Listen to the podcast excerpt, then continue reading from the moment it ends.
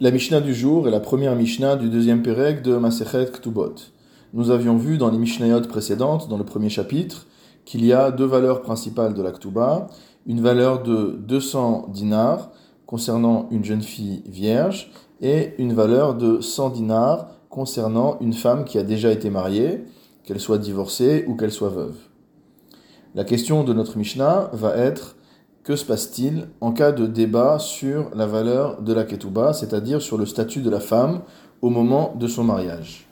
Haïcha shenit armela o shenit garesha. Nous allons parler d'une femme qui soit est devenue veuve, soit qui a été divorcée, et donc elle réclame sa ketouba, comme cela est la règle. Hi omeret betulan et satani. Lorsqu'elle s'adresse au mari qui l'a répudiée, elle lui dit Lorsque tu m'as épousé, j'étais vierge. Et s'il s'agit d'une femme qui est veuve, la discussion a lieu avec les héritiers du mari. Vehu Omer, et le mari répond, ou ses héritiers répondent Lochi, ce n'est pas juste, et là, Almana Nesatir. Lorsque je t'ai épousé, tu avais déjà été marié.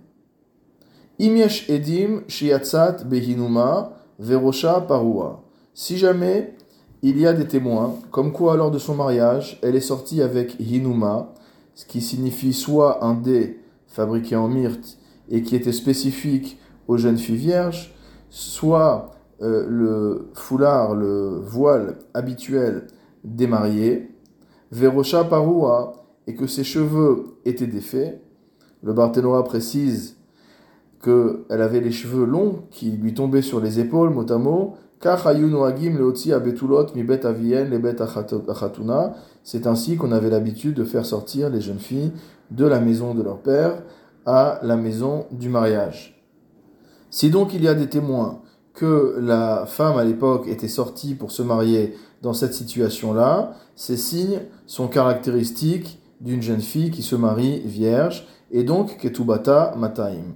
Elle a le droit à une ketouba de 212. Donc le mari qui l'a répudié devra lui verser les 200 dinars, ou alors les héritiers du mari qui est décédé devront verser à euh, l'ex-épouse, de, à la veuve euh, de leur père, une somme de 200 dinars.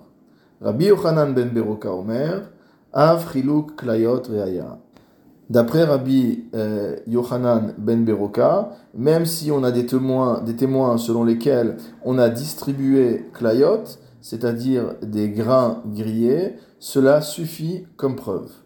Le Barthénois explique, Bimkomo shel Rabbi Yochanan ben Beroka, que là où habitait Rabbi Yochanan ben Beroka, Hayu noagim lechalek klayot benisoué abetulot, on avait l'habitude de distribuer euh, des grains grillés, des graines grillées, comme on le fait aujourd'hui par exemple avec des dragées, mais cela était spécifique au mariage des jeunes filles vierges. Mais s'il n'y a pas de témoins selon lesquels on a appliqué lors du mariage les coutumes, les usages qui sont ceux du mariage d'une jeune fille vierge, ou shtar ketuba avad, et que on a perdu la ketuba sur laquelle était noté le montant euh, donc à verser à la femme en cas de divorce ou de veuvage, Baal Meheman Elamane. Dans ce cas-là, c'est le mari ou les héritiers du mari qui sont dignes de foi, et donc la femme ne pourra recevoir qu'un seul mané. Nous retombons sur la fameuse règle que Amotsi Mechavero Alavaraya, celui qui veut faire sortir de l'argent de la poche de l'autre, c'est à lui d'apporter la preuve.